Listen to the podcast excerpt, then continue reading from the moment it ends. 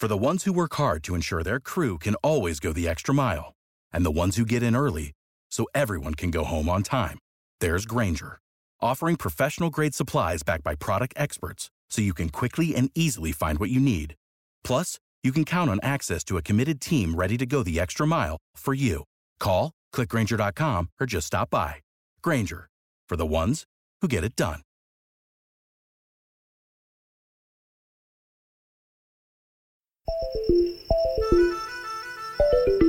Thank you.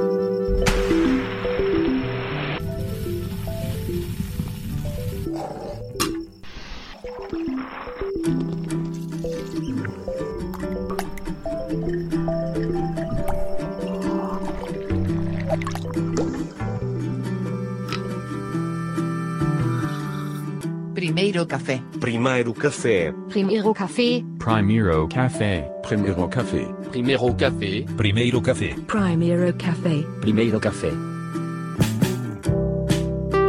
Com Lucas Roan e Rachel Core. Alô pessoal, muito bom dia. Hoje é terça-feira, 18 de maio de 2021. Está no ar a edição de número 93 do Primeiro Café comigo aqui de Lisboa e com Rachel Core de São Paulo. Bom dia, Rachel. Bom dia, Lucas Roan. Bom dia aos ouvintes do Primeiro Café. 8 e 1 em São Paulo. Em Lisboa, agora, meio-dia e um minuto. E você está ouvindo o Primeiro Café, o programa que te deixa informado com as principais notícias do dia, do Brasil e do mundo. Temos também os nossos colunistas e hoje tem Paula Bianchi para falar sobre política, para fazer os liga-pontos para gente e também temos entrevistado, né, Lucas? Isso aí, exatamente, professor Marcelo Fagerland, é isso? Falei correto? Vai estar Falou. aqui com a gente daqui a pouquinho é, para falar sobre, enfim, como que esta grande crise da educação no Brasil, especialmente das universidades federais, está afetando o trabalho de quem está lá na ponta, né, dos professores, dos alunos, ainda tudo isso no meio da pandemia. A gente vai falar com o professor Marcelo daqui a pouco aqui no nosso primeiro café. Exatamente. Enquanto o Marcelo chega por aqui, a Paula também você pode falar com a gente pelo chat do Spreaker, você já sabe, mas não custa lembrar o Primeiro Café é transmitido ao vivo todos os dias, de segunda a sexta, pelo Spreaker, pelo aplicativo do Spreaker ou pelo endereço no navegador, spreaker.com show Primeiro Café. E aí você conversa com a gente lá pelo Spreaker, o Lucas Juan tá de olho na sua mensagem, ou também nas nossas redes sociais. Se você ouve o programa ao vivo, também pode falar com a gente no Twitter, arroba o Primeiro Café, no Instagram, arroba Primeiro Café no Ar, no Facebook, facebook.com Primeiro Café no Ar, e também no nosso Telegram, que se você ainda não entrou, tá mais do que na hora, t.me barra Primeiro Café no Ar. A Diele Otto já está lá dando bom dia. O Luiz Veríssimo também. Isso aí, você ouve também o Primeiro Café no nosso site, primeiro.café.com barra ao vivo e lá no site também tem todos os links, todos os links para nossa comunidade, para as nossas redes sociais, caso você tenha se perdido aí. Bom dia aqui para Raíssa Alves Pereira, bom dia para o Luiz Veríssimo, para o Guilherme Magalhães, para Nath de La Bianca, para Pedro Oliveira e para o Charles Dantas, pessoal que já está aqui acompanhando mais uma edição do Primeiro Café ao vivo pelo Spreaker. O primeiro café começa todos os dias com o compromisso de te atualizar das notícias mais importantes das últimas horas no nosso Café Expresso de Notícias que começa agora.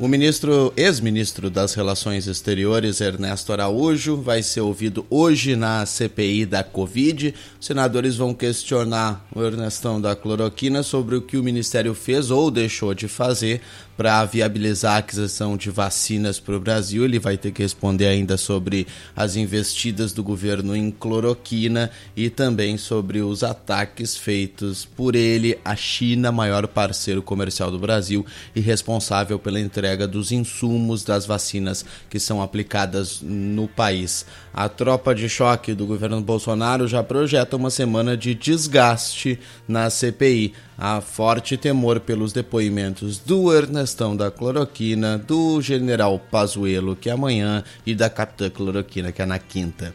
A gente vai falar mais sobre a CPI da Covid daqui a pouquinho com a Paula Bianchi aqui no Cartas do Rio, no primeiro café.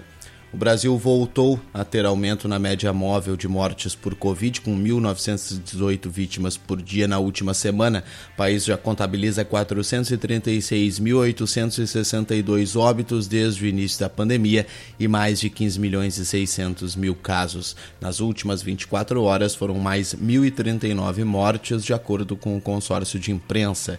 A Índia registrou recorde de mortes diárias por Covid, foram 4.329 nas últimas 24 horas e mais 263 mil novos casos. A Índia já chegou a registrar mais de 400 mil casos num único dia.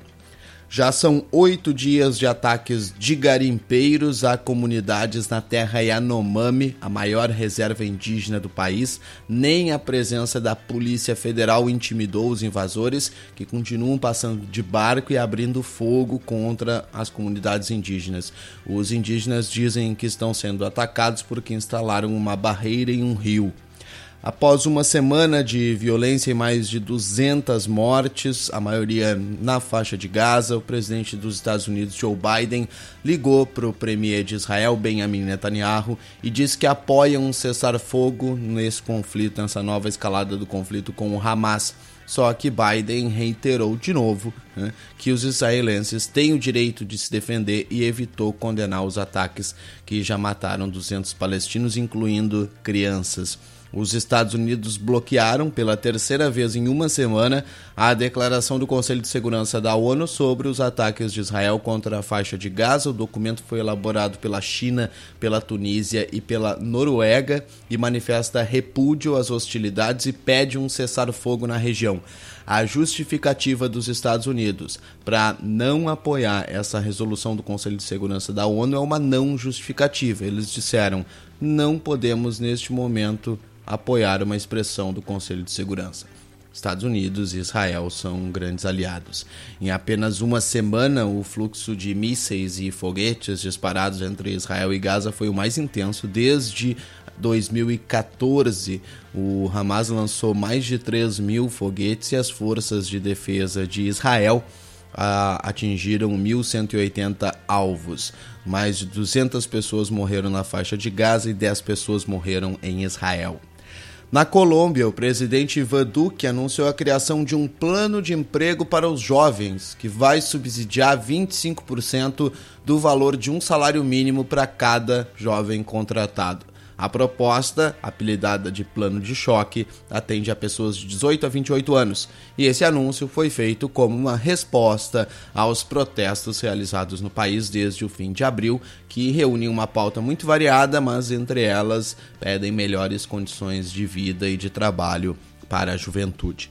Você ouviu um resuminho das notícias publicadas nas últimas horas pelo G1, pelo UOL, pelo Ópera Mundi, jornais Folha de São Paulo e o Globo e agências FAFP, AP e Reuters. Para alertas de notícias em cima da hora, você pode seguir no Twitter o nosso perfil, arroba Fato Urgente.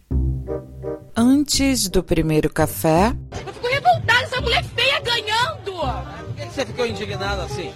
Porque você é. se comparando com elas, é isso? Com certeza, eu sou muito melhor. Sou toda natural, eu sou bonita pra caramba. Você tá indignada também? Tô eliminada. Por quê? Tem tudo marmelado, mas que faça bom aproveito que esse, que esse carro usado, o meu é zero. Depois do primeiro café. Ele disse aos inspetores da alfândega que sabia que as pílulas estavam escondidas nas malas, mas pensou pensou que era um Viagra. Eles esperaram pra ver. Eles esperaram pra ver quem buscaria. E ficaram, ficaram, se surpreenderam quando viram a velhinha e o chefe dos inspetores. Os traficantes hoje em dia estão mais espertos do que antigamente. Estão recrutando pessoas que eles pensam que não seriam presas. A velhinha de 81 anos numa cadeira de rodas com o namorado de 56 que disse que pensou que o êxtase fosse Viagra foi preso. Uma boa noite, um bom fim de semana.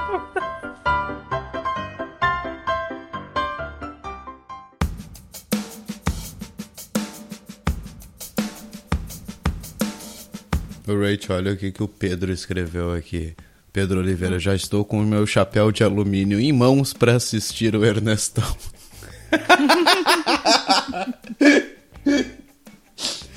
Ai, comunidade. É, hoje Ernesto Araújo promete. Deixa eu mandar antes aqui um bom dia para Elane Unger, que já dá o bom dia comunidade, diário dela na nossa comunidade do Telegram. Lucas, você falou sobre o Charles Dantas aí no chat do Spreaker, foi isso? Foi. Ele entrou agora, acabou de entrar na comunidade do Primeiro Café. Se você também quiser, você é muito bem-vindo, bem-vinda, bem-vinde. t.me barra Primeiro Café no Ar.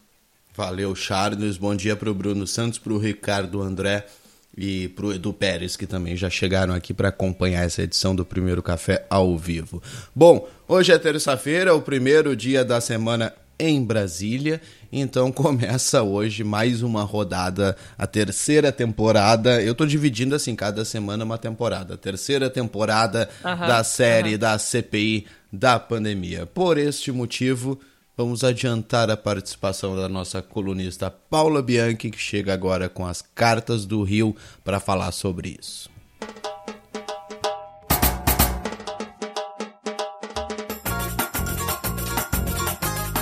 Cartas do Rio. Com Paula Bianchi. Toda terça-feira, a Paula Bianchi vem aqui no Primeiro Café trazer as cartas do Rio. Hoje não é diferente. Bom dia, Paula Bianchi. Bom dia, cafeteiros! Ó, vocês estão certos aí, quem não pegou o seu chapéu de alumínio ainda dá tempo. Bom dia, Paula. Até perdeu pelo monotema, gente, mas tá muito difícil não acompanhar a CPI Palusa. E eu não sei vocês, mas eu me diverti demais na semana passada com o Fábio Van Garten. Como é que fala aí, Lucas Juan? É Van Garten mesmo. É Van Garten. Fábio Van, Van Garten. Quase saindo preso. Eu tava lá falando com a Rachel Cor por mensagem, vai ser preso, não vai ser preso, vai ser preso, não vai ser preso. Assim, foi a diversão da minha semana. Claro, é uma semana pandêmica, né? Então não tem muito mais coisas interessantes acontecendo. Gostaria que isso não tivesse sido, essa não tivesse sido o ponto alto. Hum. Mas vamos lá. É, mas infelizmente estamos no Brasil, né? Então essa é a situação. Bom, bom dia também aos idiotas que ainda ficam em casa. Bom dia Ah, obrigada. você também. Obrigado. Vocês também. Obrigada.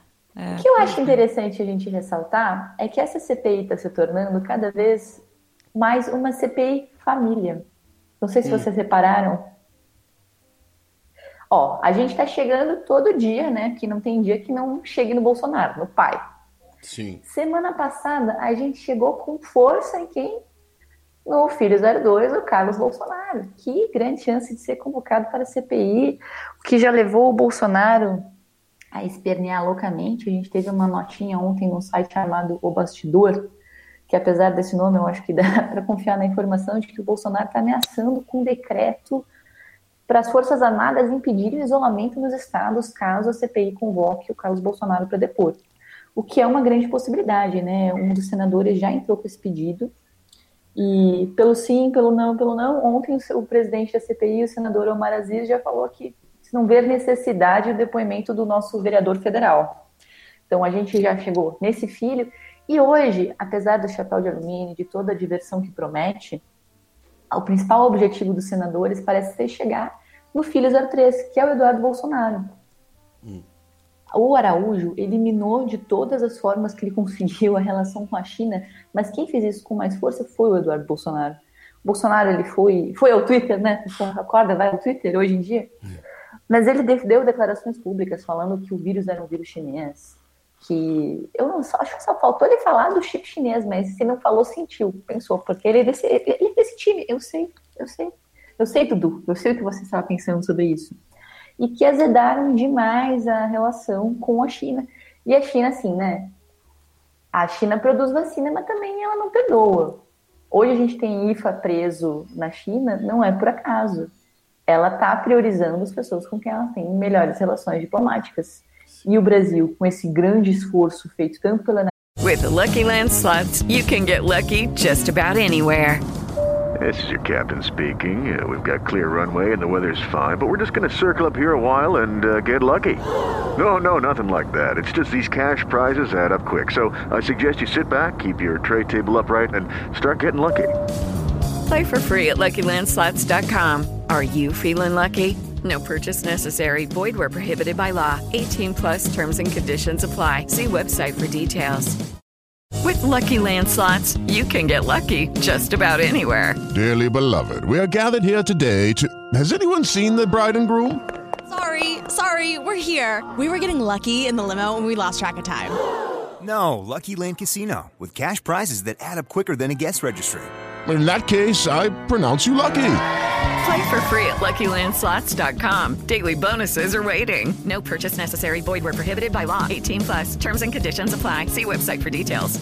Araújo quanto pelo filho do presidente, o filho do presidente teve muito peso nisso, tá atrás nessa fila. Inclusive, por exemplo, a China está usando aqui na América Latina, usando essa diplomacia da vacina para forçar barra com países que ainda apoiam Taiwan. Ainda reconhecem Taiwan. Aconteceu isso no Paraguai.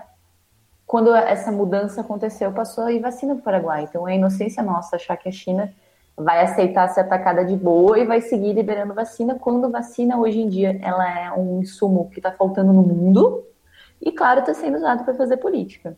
Mas voltando à nossa CPI Palusa aqui, a gente tem então hoje o Ernesto Araújo, Chapéu de Metal, amanhã tem o Pazuello, eu prometi para vocês que ia ser bom o Pazuello e eu mantenho, vai ser legal, mesmo que ele tenha aquele habeas corpus que ele não pode, possa falar. O que, que acontece, né? Por que, que o habeas corpus? Em abril, o Ministério Público Federal entrou com uma ação por improbidade administrativa contra o Pazuello e o Marcelo Campeiros, que era secretário estadual de saúde do Amazonas. Hum. Os dois foram acusados de omissão durante a crise de fornecimento de oxigênio. E isso tem provas pra caramba, né? Foi mandado, foram mandados avisos para o Ministério da Saúde que ia faltar oxigênio antes de faltar, assim como faltar insumos para dor, para os hospitais, os caras não fizeram nada. Enfim, por causa dessa ação, ele tem o direito de ficar calado para não produzir provas contra si mesmo.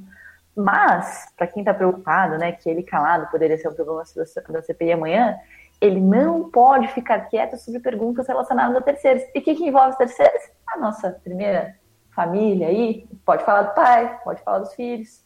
Inclusive, lendo um trechinho aqui da decisão do Lewandowski. Pode foi... ou deve, Paula? Deve, né? Quando ele tá ali, ele tem que falar, senão ele pode ser preso, como o caso aconteceu com o Vanguard da semana passada. Ele tem a obrigação de falar a verdade estando ali. Ok, tá, uhum. mas para eu entender, então ele vai dar um testemunho que ele não pode falar sobre ele, porque senão ele produziria provas contra ele mesmo. Sim mesmo. Mas exatamente. ele pode falar o que, que ele acha dos outros, o que, que ele viu dos outros, não, não faz muito sentido para mim. Eu vou aqui. ler um trechinho aqui da decisão do Lewandowski, que foi deu obras corpus.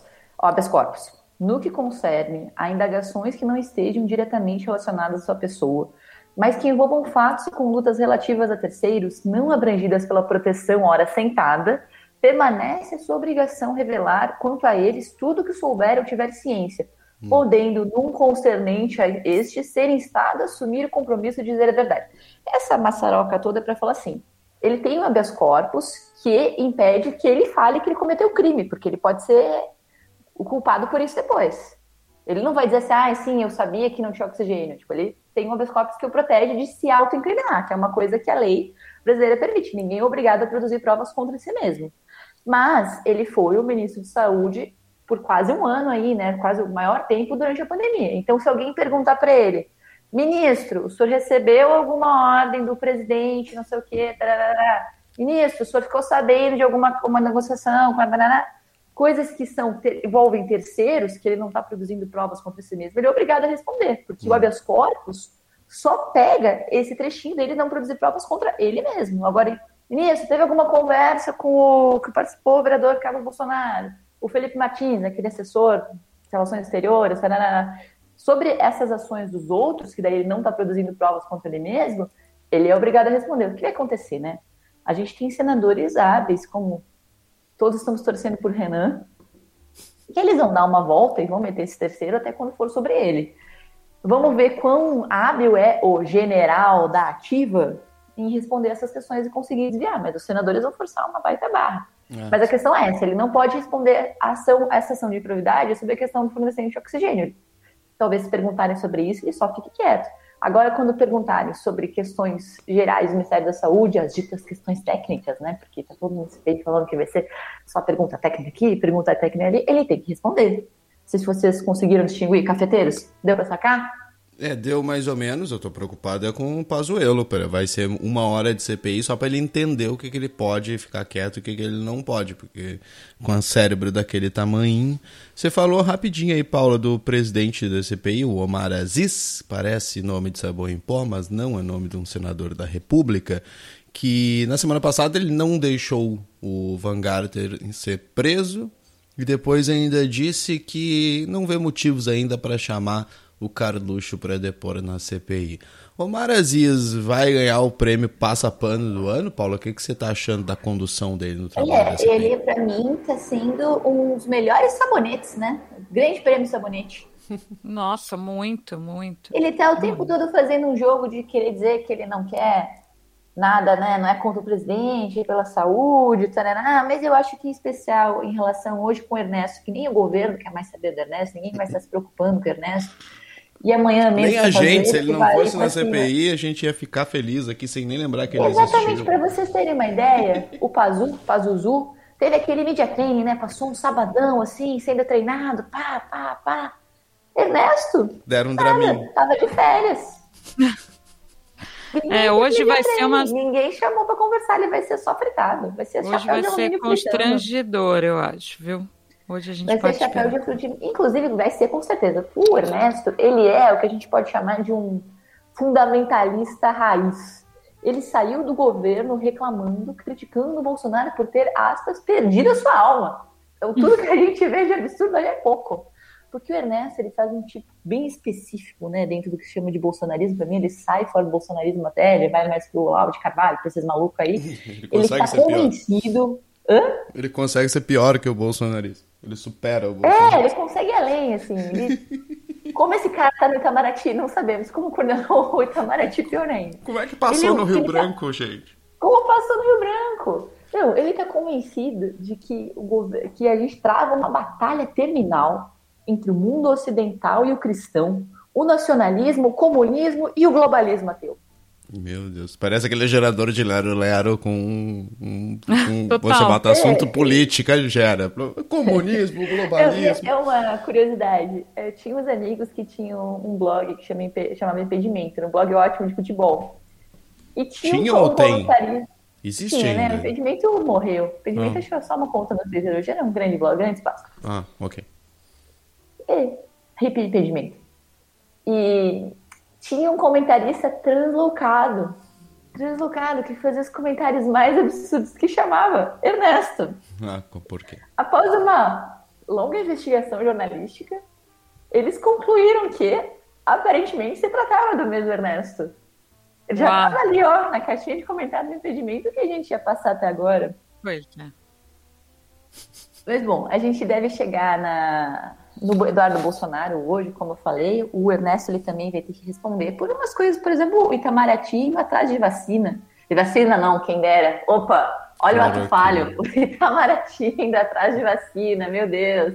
Não, o Itamaraty indo atrás de cloroquina, que a gente tem telegramas que provam que o Ministério de Relações Exteriores de fato foi tentar, se mobilizou para obter mais cloroquina, além de tudo que a gente já produziu aqui, e já sabendo que é um medicamento completamente ineficaz. Também criou dificuldades com a China, né? O Mandetta, no depoimento dele, falou muito disso, da dificuldade, como ele esperava que o Ministério das Relações Exteriores ajudasse nessas compras. A gente, para falar a verdade, só vacinou que a gente vacinou hoje porque o governo de São Paulo foi lá e começou a negociação com a China. E também, quando colocam na conta da Fiocruz, a Fiocruz é, uma, é, é um instituto federal mas quem tinha que estar fazendo essa negociação, negociação de país para país era o quê? O nosso governo federal, né? Então, e o que deve ser divertido, como bem lembrou o Pedro, né? Foi o Pedro que falou do chapeuzinho de alumínio, Foi. é que a gente já sabe que o Araújo é esquentado, né? Tem temperamento temperamento explosivo. Se ele não se preparou, eu prevejo um passeio. Acho que vai ser um grande dia para acompanhar. E- Mais um dia para estourar pipoca, né, Paula? mais um dia para estourar pipoca. A gente, eu sei, a gente estoura pipoca com pouco, é o que dá para fazer por enquanto. Mas eu ficaria assim, nessa ideia de ligar pontos, eu deixaria todo mundo atento com a ideia de CPI família. Talvez a gente chegue até em mais familiares. Lembre que semana passada Flávio Bolsonaro chegou lá tá agitado, ele que nem tá na CPI, chamando o Renan de vagabundo quando a coisa esquentou demais. A CPI chegou no pai, vai chegar mais aí no pai, chegou no Carlos Bolsonaro na semana passada, que eu acho que sim, vai ser ouvido, e hoje vai chegar com força no Eduardo Bolsonaro. O que vai acontecer com ele a partir disso? Se vai ser pizza, se não vai, não sabemos. Mas a gente está aqui, né, acompanhando, torcendo, que é o que nos resta. Ô, Paulo, eu tenho uma pergunta para você. É o seguinte, é, na semana passada e ontem também, falou-se sobre o envolvimento do Carlos Wizard, né, o fundador da Wizard, curso de inglês, no que seria o Ministério Paralelo da Saúde. Teve até um vídeo dele divulgado, uma entrevista que ele deu, falando que ele reuniu médicos e que ele passou um mês dando consultoria, consultoria de saúde ali, do que deveria ser feito para o governo federal. O Carlos Wizard também fez uma. Eu recebi no meu e-mail uma daquelas petições online em que tinha a foto dele e a do velho da van é, pedindo assinaturas para que a vacina chegasse primeiro para os ahm, o- as empresas privadas, né? Ah, ao mesmo tempo, esse foi o cara que ficou aconselhando tratamento precoce, cloroquina, azitromicina e etc. Qual seria o interesse de um empresário ao receitar o tratamento precoce, não querer as pessoas vacinadas? Isso não está fazendo muito sentido na minha cabeça. Olha, Rite, eu me pergunto isso diariamente quando eu vejo os índices de apoio que os empresários ainda têm do Bolsonaro. Qual é o interesse de um empresariado de viver num país com a economia quebrada, né? Quem tá quando tá todo mundo ganhando dinheiro, tá todo mundo ganhando dinheiro. O país cresce, cresce mais.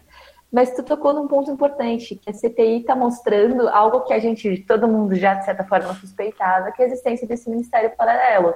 Então, que decisões do Ministério da Saúde seriam desconsideradas pelo presidente por aconselhamentos feitos pelo Carlos Bolsonaro, pelo Wizard e pelo Felipe Martins, esse assessor internacional do presidente da República. Inclusive, o Felipe Martins tinha um apelido lá entre o pessoal que não era, uh, digamos, globo maluquista, né, que não é desse time, Robespirralho, em referência a uma corruptela de Robespierre, o revolucionário francês.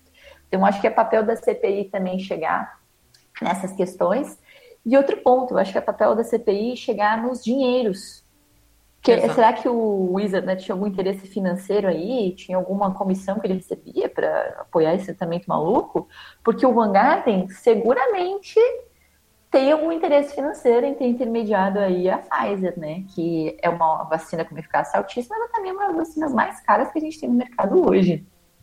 Ficam Follow the money. Follow the money, exatamente. Eu acho que tá faltando esse follow the money aí pra CPI ainda. Mas temos, né? Três meses? Aí só no primeiro mês? É. Dá pra follow the money ainda. Exatamente. Ah, não Muito sei se bem, Paula. até o final, não. E olha que você nem tá no Brasil. Bom, como diz o Lucas, é tudo, Paula, por hoje? Por hoje é só, pessoal. That's all, folks. Muito bom. Paula Bianchi com as cartas do Rio toda terça aqui no Primeiro Café conversando com a gente. Obrigado mais uma vez, Paula, e até terça que vem. Até terça que vem. Tchau, cafeteiros. Fiquem aí com a CPI família. Obrigada, Reit. Obrigada, Lucas. Valeu. Valeu, Paulo. Olha só, a Maria Clara Carneiro tá falando aqui no Telegram que é só falar mal do Inter na CPI que o Ernesto vai se soltar, viu? Olha, Ó. eu como colorada também defendo que não falem mal do Inter na CPI. Não entendi. Ele é colorado. Ah, tá de sacanagem. Não- nem todos os colorados são maravilhosos como nós dois, Lucas. Eu nem, nem sabia que ele era do Sul pra começo de conversa. Ou não é, e mesmo assim é colorado. Ah, também não, não quero saber mais, já, já estragou meu dia. Tchau, Paulo. É, olha, do sul por do sul, né? Temos aí diesel e uns quantos de cada um. Pois, é, né? Não- mas essa, essa informação eu não sabia. Aí Tem democracia, tem. Tchau, tem, Paulo. Não, tem pessoas pouco afeitas de democracia, tem também. Bom Muito dia, bom. Paulo. Tchau, tchau. Bom dia, pessoal. Tchau. Tchau. Tchau, Maria.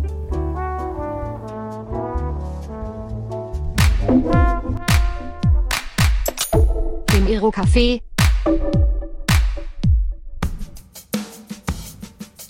Deixa eu mandar um alô aqui antes da gente falar com o nosso entrevistado, o Rachel, pro Rui Fernando Correia, que ele mandou uma mensagem no nosso Twitter dizendo que é a primeira vez que tá escutando o primeiro café ao vivo. Legal. Olha! Obrigado, valeu, valeu. Bem-vindo. Silvia Fonseca, Daniela de Assis, o Carlos, o Alice, o Alisson, o Diego Bregolin também conversaram conosco. No nosso Twitter, que é arroba o primeiro café, ou você usa a hashtag primeiro café. Antes, contudo, porém, todavia, de... Opa, vi que a Rachel chegou a tomar o ar aqui, eu, eu me empolguei disso. Deu pra ouvir? Deu, eu falei... Vai. Vai lá, vai lá. O... Não, é que é outro assunto. Hello, it is Ryan, and I was on a flight the other day playing one of my favorite social spin slot games on chumbacasino.com. I looked over the person sitting next to me, and you know what they were doing? They were also playing Chumba Casino. Coincidence? I think not. Everybody's loving having fun with it. Chumba Casino is home to hundreds of casino style games that you can play for free anytime, anywhere even at 30,000 feet. So sign up now at ChumbaCasino.com to claim your free welcome bonus. That's ChumbaCasino.com and live the Chumba life. No purchase necessary. VGW Group. Void were prohibited by law. See terms and conditions. 18 plus. Lucky Land Casino asking people what's the weirdest place you've gotten lucky? Lucky? In line at the deli, I guess? Aha, in my dentist's office. More than once, actually. Do I have to say? Yes, you do. In the car before my kids' PTA meeting. Really? Yes. Excuse me, what's the weirdest place you've gotten lucky? I never win and tell. Well, there you have it. You can get lucky anywhere playing at LuckyLandSlots.com. Play for free right now. Are you feeling lucky? No purchase necessary. Void where prohibited by law. 18 plus. Terms and conditions apply. See website for details. Se for cumprimentar alguém, Não. vai agora. Não, não, pode ir, pode ir. Ontem eu falei aqui rapidinho sobre a entrevista do Ciro Gomes para o Valor Econômico, dizendo que vai atacar o Lula, que o Lula é o maior corruptor da história, né? A comunidade incendiou imediatamente quando fala do Ciro Gomes, né? E hoje a notícia é que o presidente nacional do PDT, Carlos Lupe, diz que o inimigo número um do partido é o Bolsonaro. E ele diz continua achando que o cenário da disputa presidencial será entre Ciro e Lula no segundo turno. Mas antes temos que vencer o inimigo da nação, que é o presidente Bolsonaro. Temos que colocar Bolsonaro como inimigo da nação. O modelo econômico do governo é fracassado. O Carlos Lupe diz em um, certo ponto que ele compartilha da opinião do Ciro Gomes, mas discorda da estratégia que foi adotada pelo Ciro. Ciro, que agora inclusive está com a consultoria de João Santana na mir- mirando aí já 2022. Enfim, era isso. Muito bem. Tá certo, Lucas. Agora chega aqui o professor Marcelo Fagerland, né? Vamos é lá. isso. Agora Isso. vamos com ele. Vamos lá, vamos recebê-lo aqui depois da nossa vinhetinha. Antes do primeiro café. Falou qual é a brincadeira dos pratos? Então todo mundo senta lá, só quem foi escolhido é que fica. Você foi escolhido, Ricardo? E quem foi? Esses dois aqui, essas duas? Então não foi você não, amor, de prato. Senta lá, por favor. Senta lá pra mim, me ajuda. Aham, Cláudia, senta lá. Depois do primeiro café. Estão numa forma espetacular. Não é que você não viu a gente sem roupa. Umas pernas muito bonitas e umas coxas muito bonitas. E qual é o problema? Tinha, não, não, graças a Deus. Tinha, tinha. Eu caí.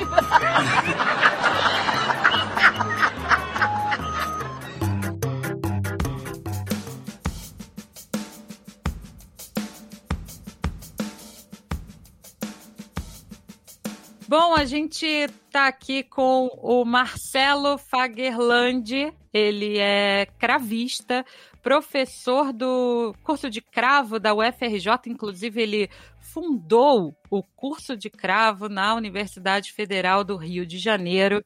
E você acompanhou ao longo da semana passada. Lucas e eu trouxemos aqui as informações sobre o corte de verbas que atingiu as universidades federais. E aí é, a reitora e o vice-reitor da UFRJ publicaram um artigo falando sobre o fechamento, né, o possível fechamento da UFRJ. O Marcelo Fagerland está aqui com a gente para a gente falar sobre a importância da UFRJ, a importância é, da música, a importância da universidade para os estudantes do curso de música, né?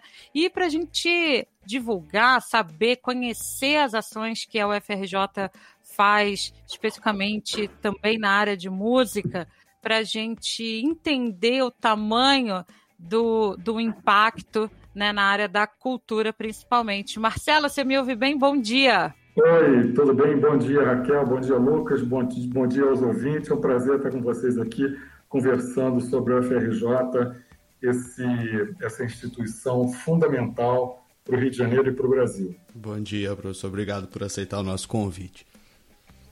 É um prazer. Para a gente começar, vamos lá.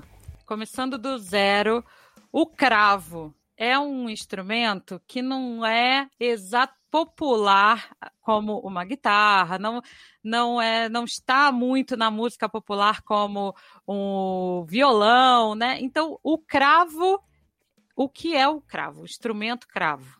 Olha, o cravo ele não está, eh, vamos dizer assim, totalmente na música popular. Ele está um pouco, sim. Depois eu posso até contar mas como você falou, quer dizer, não, não, não como os outros instrumentos, mas ele já esteve. O cravo, por exemplo, no, no Rio de Janeiro, ele era um instrumento que acompanhava modinhas, é, isso no final do século XVIII, início do XIX.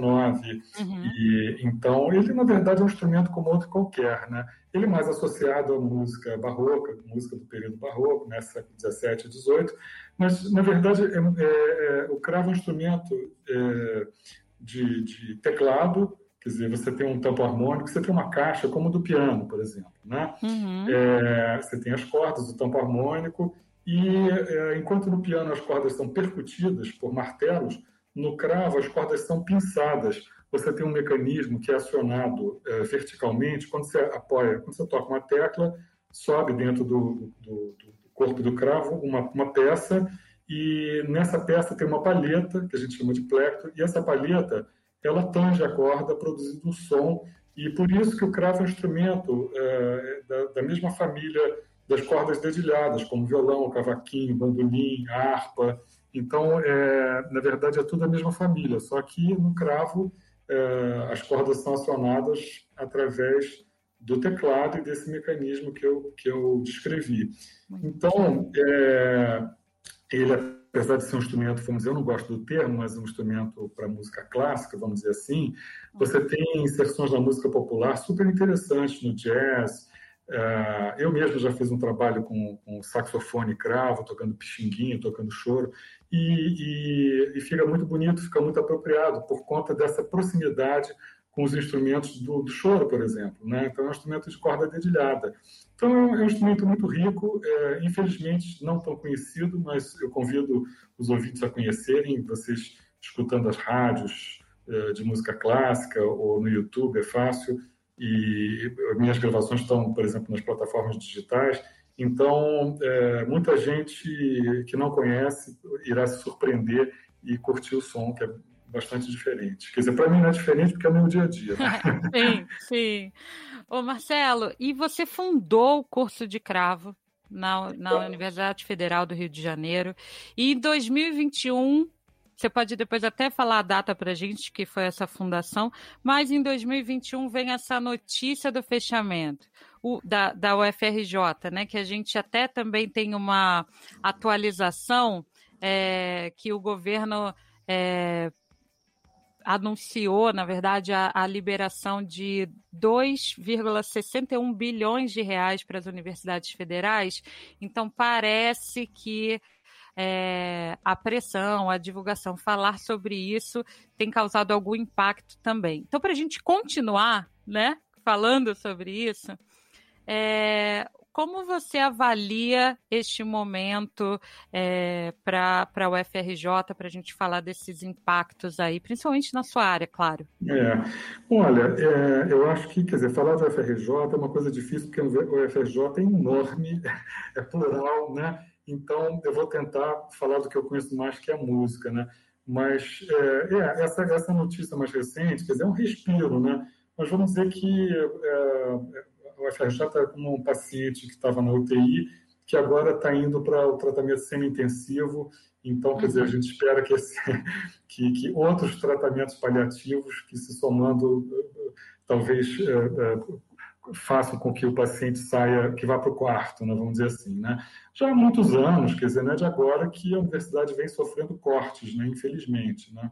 Isso é uma coisa incompreensível, porque, bom, eu não preciso aqui ficar dizendo da importância de uma universidade, de uma universidade pública no Brasil, é, sobretudo na área da cultura, né, especificamente da música, né, porque é, as universidades, eu falo da FRJ, mas de outras também, são nichos para aquele tipo de cultura é, que não é uma cultura de massa, que não é uma cultura que, é, que, que, é, é, que o artista que cultiva aquele tipo de música vai viver uh, dos shows, do, dos grandes eventos e tudo mais, entendeu? Uhum, uhum. E, e, qual a importância dessa música? Bom, é, é, se não fossem as universidades, você não ia ter instrumentos uh, como cravo, como trombone, como a harpa, como porque se a gente fala de violão, piano, flauta, instrumentos maravilhosos, mas são instrumentos que uh, têm uma, têm uma inserção maior, vamos dizer, no, no, no mercado e, consequentemente, uh, talvez não dependesse tanto assim desse nicho que eu falava. No caso da, da, da, de outros instrumentos, quer dizer, e da formação desses instrumentistas e tudo mais, quer dizer, não fosse a, a universidade, isso não aconteceria, entendeu? E, e, fora a pesquisa também, né? Quer dizer, a gente, a gente tem um conhecimento sobre o nosso passado musical graças às pesquisas que são feitas na, nas universidades, né? E, quer dizer, é, se a gente não dá importância ao passado, é a mesma coisa que a gente não dá importância ao presente, porque o presente vai ser o futuro, quer dizer, será o passado no futuro, né? Quer dizer, então, essa, essa relação com, com, com a pesquisa, e, naturalmente, a pesquisa não está só voltada ao passado, mas também ao, ao, presente, né? Então, quer dizer, por tudo isso que se sabe, né? É, quando houve aquele impacto da notícia do fechamento da FRJ, seria um caos total, né? Acho que para o país, para tudo, né? para um tipo de cultura não comercial, né? vamos dizer assim. Né? Então, por sorte, houve esse, esse socorro emergencial e vamos ver, a gente fica sempre torcendo para que as coisas melhorem, sabe? Eu sou um otimista por excelência. Eu acho que se eu não fosse otimista, eu não teria escolhido essa profissão, sabe?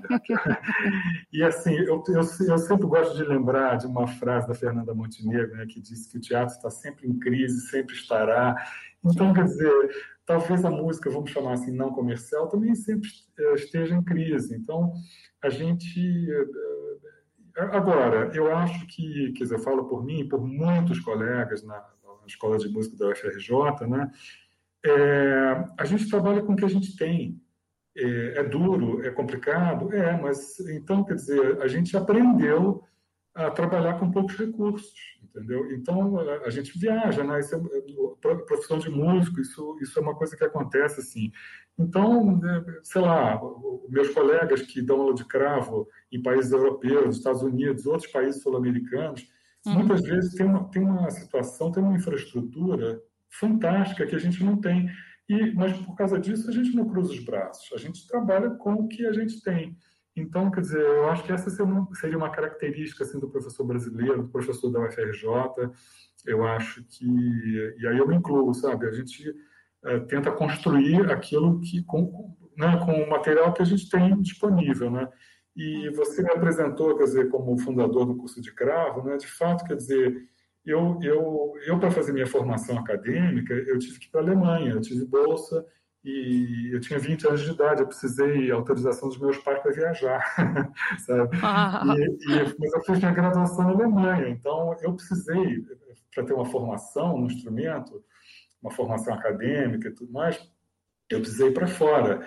E aí eu sempre eh, sonhei que talvez um dia eu pudesse voltar ao Brasil e proporcionar a outros estudantes, né, que pudessem estudar o cravo aqui no Rio de Janeiro e não precisassem, não, ter, não tivessem que ir para fora para ter formação no instrumento, né? E eu acho que eu posso me considerar bem sucedido porque eu estou na escola há 26 anos e tenho formado jovens assim muito talentosos, muitos com inserção profissional no Rio, fora também. Então eu fico muito feliz com isso porque eu acho que é uma parte importante assim da vida do músico é também formar outros músicos. Né? Então e aí a UFRJ é um campo maravilhoso e com todas as dificuldades, quer dizer a gente pode criar muita coisa lá e proporcionar assim esse ensino, né?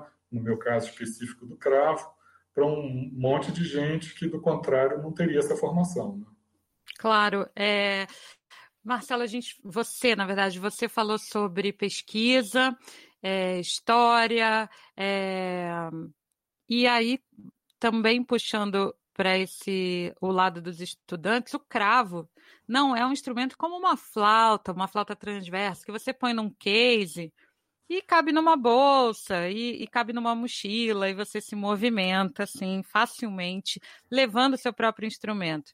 Né? E, e aí a, a faculdade, a universidade tem uma importância também de disponibilizar instrumentos para que o, o aluno estude, né? É, não adianta fazer só a aula lá no dia da aula e depois ficar em casa e não estudar. Então, é, tem, tem esse caráter também quase do, do investimento, né? O pessoal vai até lá e pode estudar, não é? Tem... Com certeza, com certeza. Olha, eu, eu nunca parei para contabilizar, mas um, um, grande número, talvez 80% dos, dos alunos e do, dos jovens que se formaram em cravo na FRJ, eles começaram estudando na própria universidade, porque a gente também conseguiu um esquema de uma sala para, para os instrumentos, tem dois instrumentos lá, e nos horários que não são ocupados com aulas, a gente tem um cronograma, os alunos vão lá, se inscrevem e tem horas, um número X de horas por semana, que podem estudar mesmo não tendo um instrumento em casa.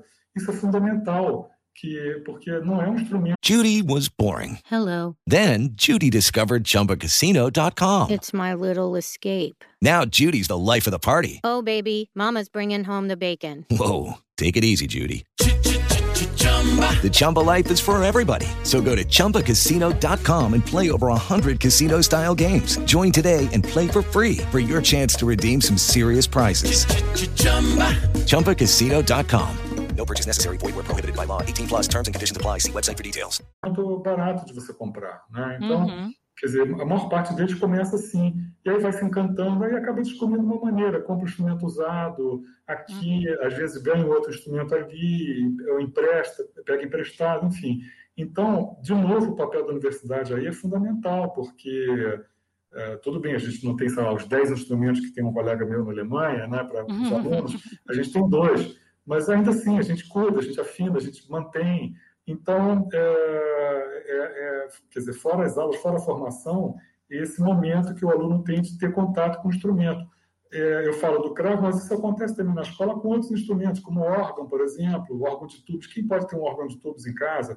É. Ou harpa. Harpa é um instrumento caríssimo, um instrumento maravilhoso, mas é um instrumento caríssimo.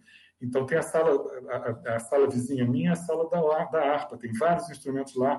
Os alunos também vivem estudando lá. Eles também vivem lá. Olha, o cravista, arpista, organista vive nas instituições. e era assim também no meu tempo de estudo. Eu não tinha na Alemanha, não tinha no meu eu morava num quarto, numa residência universitária, eu não tinha cravo, eu, eu ia estudar na universidade, entendeu? Eu era o primeiro a chegar e o último a sair. E isso é que eu vejo com os alunos aqui, então é fundamental essa estrutura. Legal. Uh, Marcelo, para a gente encerrar, é, você fez uma pesquisa sobre o cravo no século 20, 19? 20, 20, 20. Século 20, isso. É, é. E queria que você deixasse uma mensagem sobre é, a cultura. A gente também, antes de entrar aqui né, no ar, a gente falou sobre um, como uh, a, a, democratização né, da, da música é importante, né, num sentido de poder ouvir de tudo ou ter acesso, né? não, não estar limitado a, ao, ao, que, ao que tem mais número, ao que, né? E você poder escolher, ou nem escolher, poder ouvir lá e cá o, o, o popular, popular e o erudito barra clássico, ou né, o comercial e a não comercial, a música não comercial. E queria que você encerrasse com esse com essa, essa palavra que eu, eu acho muito importante e a gente precisa realmente falar mais sobre isso. Legal. Então, é, rapidinho, é, é, essa questão da democratização da música, né, é, é, fundamental. Quer dizer, você, você, a democratização é tornar possível o acesso. Aí a pessoa escolhe o que, é que ela vai querer, né? Qual uhum. gênero que ela vai querer, qual instrumento, etc, etc.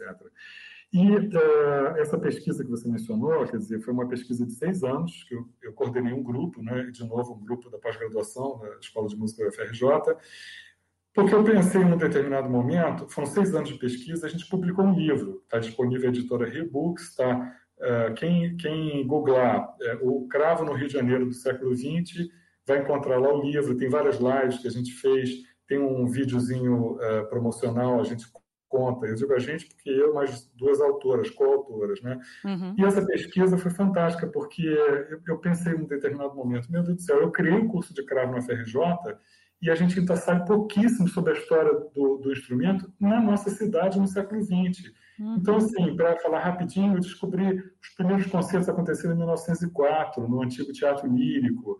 É, um importante compositor brasileiro, Leopoldo Minguez, comprou em 1900 um cravo. É, depois, e, olha, tem descobertas incríveis ao longo do, ao longo do século, até chegar aos nomes é, mais conhecidos, assim, das últimas décadas o mais importante é o Roberto de Regina. Então, a história dele todo mundo conhecia, mas antes, o que, que tinha acontecido? Então, na verdade, a gente se preocupou em não direcionar o livro só para os iniciados, mas para o público em geral. Quem tiver interesse na cultura do Rio de Janeiro, na vida musical do Rio de Janeiro, é, é uma linguagem acessível, Uhum. É, a gente, no início do livro, a gente explica o que, que é cravo, a gente põe fotos de vários tipos de instrumentos, explica como é que funciona, por quê. Enfim, então, é, nesse sentido, a gente, que você falou da democratização, da gente tornar é, acessível a um grande número de pessoas uma pesquisa sobre o instrumento na nossa cidade, que é o Rio de Janeiro. É isso. É, e cultura é a nossa vida, né? Cultura é é, forma, for, forma a gente, a gente é formado pela cultura, a gente é um, uma simbiose, né, da nossa vida. A gente se alimenta disso, nesse, ainda mais uhum. isso ficou tão forte, quer dizer, vou falar aquilo que todo mundo vem falando, nesse momento de pandemia, quer dizer, se não fosse a arte, como é que a gente estaria? Então, isso. quer dizer, e, e, no caso assim da, da, de um livro, por exemplo, isso foi muito forte, a gente terminou essa pesquisa durante a pandemia, a gente publicou na pandemia, a gente fez lançamentos em, em várias lives pelo Brasil inteiro. Então, quer dizer, foi uma experiência assim, surpreendente, realmente. E eu, eu, o retorno que a gente tem das pessoas, justamente porque o livro, nesse momento, você recebe pelo correio, você recebe em casa, você tem acesso àquele papel maravilhoso, o livro está super bem cuidado, super bonito, com 247 imagens. Então, assim, é, é, é, eu, eu não podia estar mais feliz com essa experiência, entendeu? Quer dizer, quem diria há 10, 20 anos atrás, eu não poderia imaginar que viveria uma coisa dessas. Então, estamos vivendo. Então, é aquela história, né? O ser humano é, não é o mais forte que sobrevive, é aquele que tem a maior capacidade de adaptação. Né? E a gente está aqui tentando se adaptar, né? mesmo dando aula, dando aula de música é, remotamente. Né? É, tá outro fazendo. desafio. Exatamente. A gente, a gente pode conversar sobre isso, Marcelo. Uma próxima vez você vem aqui falar desses desafios do EAD, principalmente com música. Meu Deus do céu, é, é uma, um, um desafio. Bom, Marcelo Fagerlan.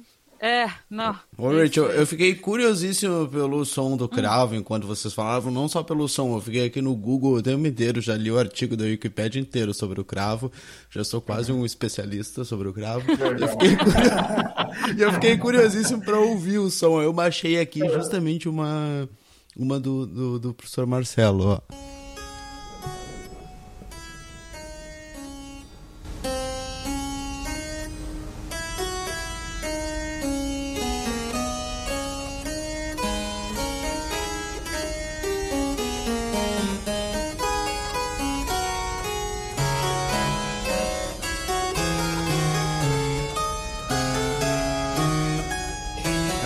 Vídeos que tá no YouTube, a arte da fuga. São dois cravos tocando ao mesmo Isso. tempo. Não tinha. Não é, não Agora, é uma meu, coisa do som aqui. Eu, eu vou te sugerir, eu não sou, eh, eu não sou aquele artista assim fanático do vídeo não. Eu sou, eu sou, eu, eu gosto do áudio, sabe? Porque é, é aquilo que a gente trabalha melhor o som do instrumento. Então vai lá nas plataformas, você vai achar várias gravações minhas e bom de outros também, né? Naturalmente. E ou então se você quiser no meu site, aí você tem alguns, algumas das minhas gravações, você pode ouvir. Então aí o som do cravo está no seu melhor. Muito marcelofagerlande.com.br Fagerlande marcelofagerlande.com.br vai lá, tem mais sobre o trabalho do Marcelo. Marcelo, teu café, Marcelo, é, estamos aqui no primeiro café, este programa maravilhoso, é, e quero saber, você toma café? Eu tomo café, eu adoro café, sabe? E Pode teu ser- café é com açúcar ou sem açúcar? Meu café é sem açúcar. Profissional. É, é profissional, é É do meu time. Eu tomo café puro também, Eu gosto purinho. todo tipo de café cappuccino, o expresso, o café coado. Eu, sabe, e, e tem um lugar no Brasil que eu adoro que é Goiás. Minas também, mas esse hábito de fazer café, coar o café com açúcar não é. Eu não sou desse time não. Eu gosto do café puro. Eu também. Marcelo, muito obrigada pela sua participação. Cafezinho aqui vai estar sempre pronto para você voltar, tá bom? Legal. Bom prazer estar aqui com vocês, com os ouvintes também. Então, eu espero que vocês curtam muito a música e a música de cravo em especial. Um grande abraço. Valeu, Tchau.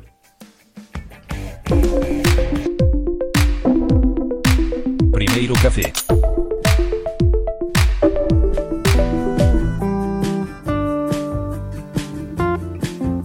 Muito bem, enquanto o professor falava, a Rosana Caetano mandou aqui algumas mensagens. A Cristina Ruda e a Rosana Caetano mandaram mensagens aqui no nosso chat do Spreaker Rachel. A Rosana dizendo: nossos professores são exemplos de luta e resistência. Obrigado por tudo, de fato, sem dúvida.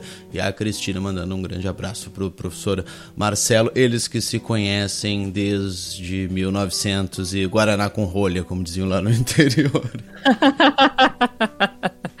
É por aí, é por aí, Lucas, parece. Bom, é muito importante a gente falar de cultura, né? A gente resgatar e dar esse enfoque que mais do que é, repetir as mensagens de ah, como é, enfim, como a gente fica indignado com todas essas posturas sobre a corte de verba das universidades, universidades federais, né? A gente exaltar o que a universidade faz, né? Todos os programas, todos os projetos, todas as pesquisas, para que a gente tenha, divulgue, conheça cada vez mais, né? Tudo que rola dentro das universidades, a importância dela para a sociedade. Muito bom. Muito bem, isso aí. Olha só, então vamos lá partir para ver o que, que tem nas borras dos nossos primeiros cafés. Ah, no meu aqui, Rachel, ah, tá começando a estourar de novo uma crise migratória na Espanha, mais especificamente na cidade de Celta, que fica no norte da África, do outro lado, né? Uma daquelas cidades autônomas que a Espanha domina. 6 mil imigrantes vindos do Marrocos entraram, chegaram na cidade a nado na praia. E a Espanha acaba de mandar o exército para lá para devolver essas pessoas para o Marrocos. Como Ai. fica é, é um trechinho ali, um istmo, uma pontinha que faz fronteira com o Marrocos, as pessoas vão na última cidade marroquina, nadam até Celta para tentar entrar na, em território espanhol. O Pedro Sanches, o presidente do governo espanhol, acaba de cancelar a agenda que ele tinha, o, reuniu o governo, eles estão em alerta máximo por causa disso e confirmam que mais de 6 mil imigrantes já entraram em Celta nos últimos, nas últimas horas e que quase 3 mil deles já foram devolvidos. As imagens que chegam de lá é tanque de guerra na praia, centenas de pessoas, muitas chegam num estado já débil, né, com hipotermia, porque vem nadando ali na, por um, um, um bom período na água fria, etc. Precisam de atendimento. As imagens são desesperadoras. Esse momento de, de crise em Celta, cidade espanhola no norte da África e que é mais um, mais um assunto para a gente prestar atenção nos próximos dias, a ver como essa situação se resolve. É, só um comentário, Lucas. Essa, é, essas crises migratórias, né, elas acontecem há muitos e muitos anos, décadas, séculos. E não é possível que nós, como seres humanos, humanidade, não com nós, será que nós não conseguimos fazer diferente? É, é sempre um, um ataque de guerra para as pessoas, né? É, então chegam as pessoas, manda de volta, parece uma coisa, né? Um produto que chegou errado e não, e não é, né? Quando é que a gente vai conseguir mudar essa atitude? Eu fico me perguntando. Bom, a minha borra é bem mais leve, é sobre Clubhouse, que agora está disponível para celulares Android no Brasil. E a gente também acompanha se essa rede social vai ser estimulada aí por, esse, por essa abertura para outro sistema operacional. Muito bem, Rubinho Barrichello curtiu a sua borra do primeiro café. ele não gosta não, hein, Lucas? Bom. Daqui uns 10 anos ele reclama comigo. Tá bom, tá bom. Bom, amanhã estaremos de volta. Às 8 horas da manhã, ao vivo pelo Spreaker, às 9 horas na Sim. sua plataforma de podcast favorita, com a edição, mais uma edição do Primeiro Café. Hoje foi 93, né? Amanhã 94. Isso aí. Deixa eu mandar só um alô pro Rodrigo Daut, pra Karina Daut, que mandaram mensagem aqui para mim falando que é, o tema do professor Marcelo Fagerland fez Uh, fez com que eles respirassem um pouco. Muito bom, muito importante falar de cultura, né, Rodrigo? Obrigada, obrigada pela mensagem. Um bom dia para vocês. Para você que ouviu o primeiro café conosco hoje, ao vivo ou pelo podcast, obrigada pela sua audiência. Amanhã estaremos de volta. Tchau. Tchau, gente. Até amanhã.